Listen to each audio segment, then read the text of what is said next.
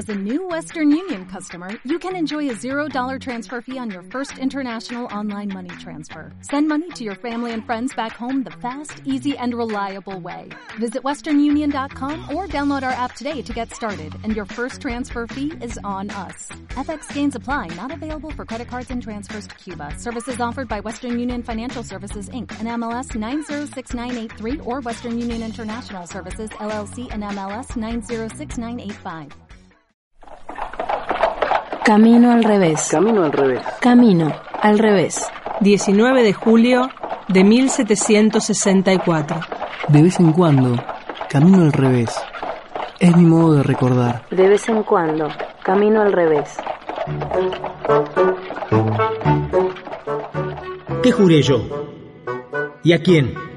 Ese 25 de mayo oscuro y ventoso, de rodillas, la mano derecha sobre el hombro de Saavedra. Camino al revés y de la mano de una profesora de historia y un buen libro. Soy Alicia Talski, trabajé durante muchos años en el Museo Histórico Provincial de Santa Fe. Soy profesora de historia, he dado clases, me interesa acercar la historia a la gente de una manera no tan solemne, sí seria en lo posible, y me interesa mucho la igualdad y la justicia que siempre están pendientes. Juré que la revolución no sería un té servido a las 5 de la tarde. La revolución es un sueño eterno. De Andrés Rivera.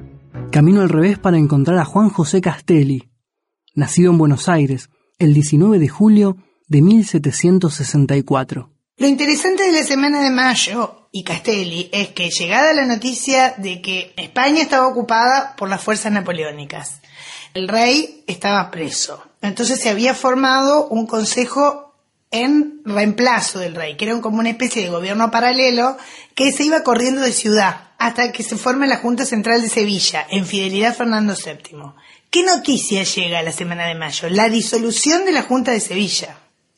El virrey Cisneros trata de tapar la noticia al principio, pero la noticia llega a personas como Belgrano y a Castelli. Entonces se reúnen con ese grupo que algunos dicen que solo se reunían en la jabonería de Viaites, otros que hay en otros ámbitos, y empiezan a mm, dar rápidamente germen a una decisión, que es pedir un cabildo abierto.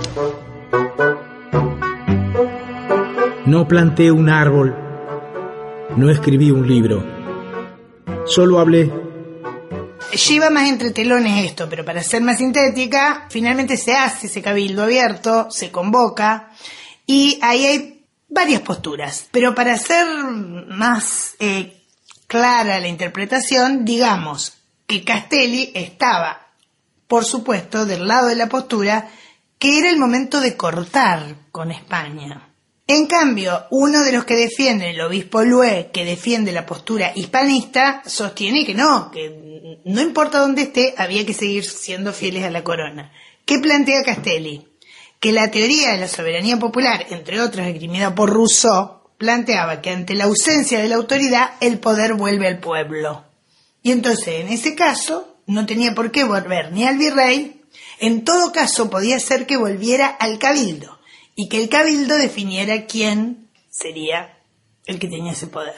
Por su elocuencia, Castelli se convirtió para siempre en el orador de la revolución. De hecho, la discusión del cabildo del 22 de mayo para algunos es más importante que el día 25. Por cómo se discute esto, se decide formar una junta, pero resulta que la primera junta que se forma estaba presidida por Cisneros. Entonces ahí nuevamente hay un papel de varios, no solo de Castelli. Siempre se dice que los más radicalizados fueron este Moreno y Castelli, pero también Belgrano, otro poco reconocido, joven muy fogoso y, e interesado y, conocedor de política y de historia política, presionan también ayudaron las fuerzas de Saavedra, que si bien era conservador, tenía su milicia, y que es verdad que las milicias en parte estaban presionando sobre el cabildo, y el 24 de la noche finalmente se logra que Cisneros renuncie y el 25 se forma la Junta presidida por Saavedra y donde Castelli es vocal. No planté un árbol, no escribí un libro, solo hablé. ¿Dónde están mis palabras? No escribí un libro, no planté un árbol. solo hablé y maté. ¿Qué pasaba? La revolución no era revolución. Era un hecho que iniciaba una ruptura, que iba a ser después un proceso revolucionario, pero concentrado en Buenos Aires al principio. Entonces había muchos focos contrarrevolucionarios. Castelli va en la misión a Córdoba, donde estaba un fuerte foco contrarrevolucionario, que estaba Liniers y estaba Nieto. Y ordena el fusilamiento con respaldo de un sector, con no respaldo de otro. Él fundamenta de, después eso, tanto en sus escritos como en el momento antes de ser juzgado, que fue antes de su muerte. Él dice que sin esa... Profesora Alicia Talsky, exdirectora del Museo Histórico Provincial de Santa Fe. Él decía así, nuestros asuntos van bien porque hay firmeza, y si por desgracia hubiéramos aflojado, estaríamos bajo tierra. Todo el cabildo nos hacía más guerra que los tiranos mandones del virreinato. O sea, que ahí lo que está mostrando es que había también disensiones internas y que había que actuar con firmeza. Y justifica la, la firmeza.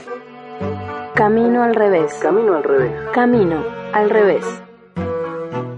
Hágase constar, donde sea, que el acusado proclamó desde las gradas de Calasasasa, en Tihuanaco, la libertad del indio, cumpliendo órdenes que recibió de la primera junta.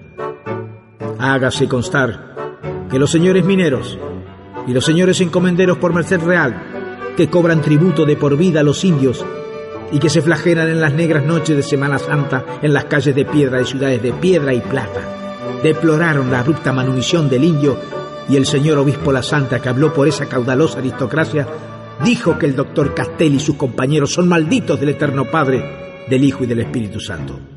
La revolución es un sueño eterno. De Andrés Rivera. Y después tiene otro rol muy discutido también, pero muy interesante y muy revolucionario, que él vuelve muy brevemente y después Moreno lo designa para que acompañe a las fuerzas que van al norte. Y él ahí está inclusive presente en la batalla de Suipacha, e intenta llegar a un armisticio con los españoles, que ese armisticio después no se cumple, intenta seguir hacia el Perú, tiene ciertas ideas de cómo se podría hacer, pero no le permiten, entonces se dedica a, eh, se decía administrar justicia o se decía fijar órdenes, como se arroga la representación de la Junta. Entonces, en ese contexto, genera algunas medidas que son realmente muy revolucionarias. Sustituyó todas las autoridades de Chuquisaca por criollos, organizó un ejército patriota y proclamó la igualdad de los derechos de los indios. O sea, los reúne, les habla, hay muchas anécdotas de eso. ¿Qué nos faltó para que la utopía venciera la realidad? ¿Qué derrotó a la utopía? ¿Por qué con la suficiencia pedante de los conversos, muchos de los que estuvieron de nuestro lado en los días de mayo traicionan la utopía? Después no le cumplen los españoles el armisticio, la tregua que había hecho, y se produce el desastre de Huaki, que es una de las derrotas más graves y que realmente las derrotas acumuladas en tres o cuatro años en el ejército del norte hicieron que se pierda prácticamente el camino de la liberación del Alto Perú y el Alto Perú. Eh, por supuesto no fue una responsabilidad exclusiva de, de, de Castelli, pero a la vuelta, cuando él va a Buenos Aires, se le inicia juicio. Durante el juicio, no hubo un solo testigo que declarase en contra de Castelli. Y él, el orador de la revolución, solo pudo defenderse por escrito. Un cáncer de lengua lo fue silenciando hasta apagarlo el 12 de octubre de 1812. Y hay una cuestión muy interesante que dice de él Nicolás Rodríguez Peña. Dice, Castelli no era feroz ni cruel. Obraba así porque así estábamos comprometidos a obrar todos.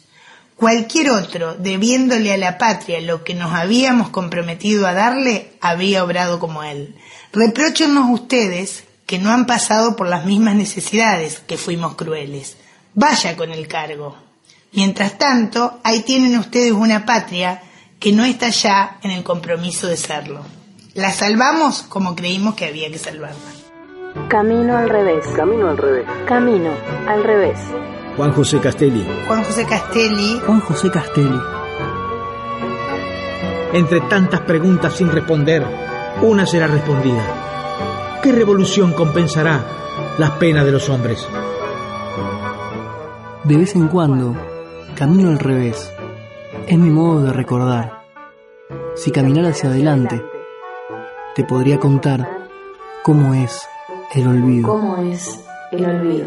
Lola Kiepja, última chamán del pueblo Ona. Agencia Radiofónica de Comunicación. www.arcdigital.blogspot.com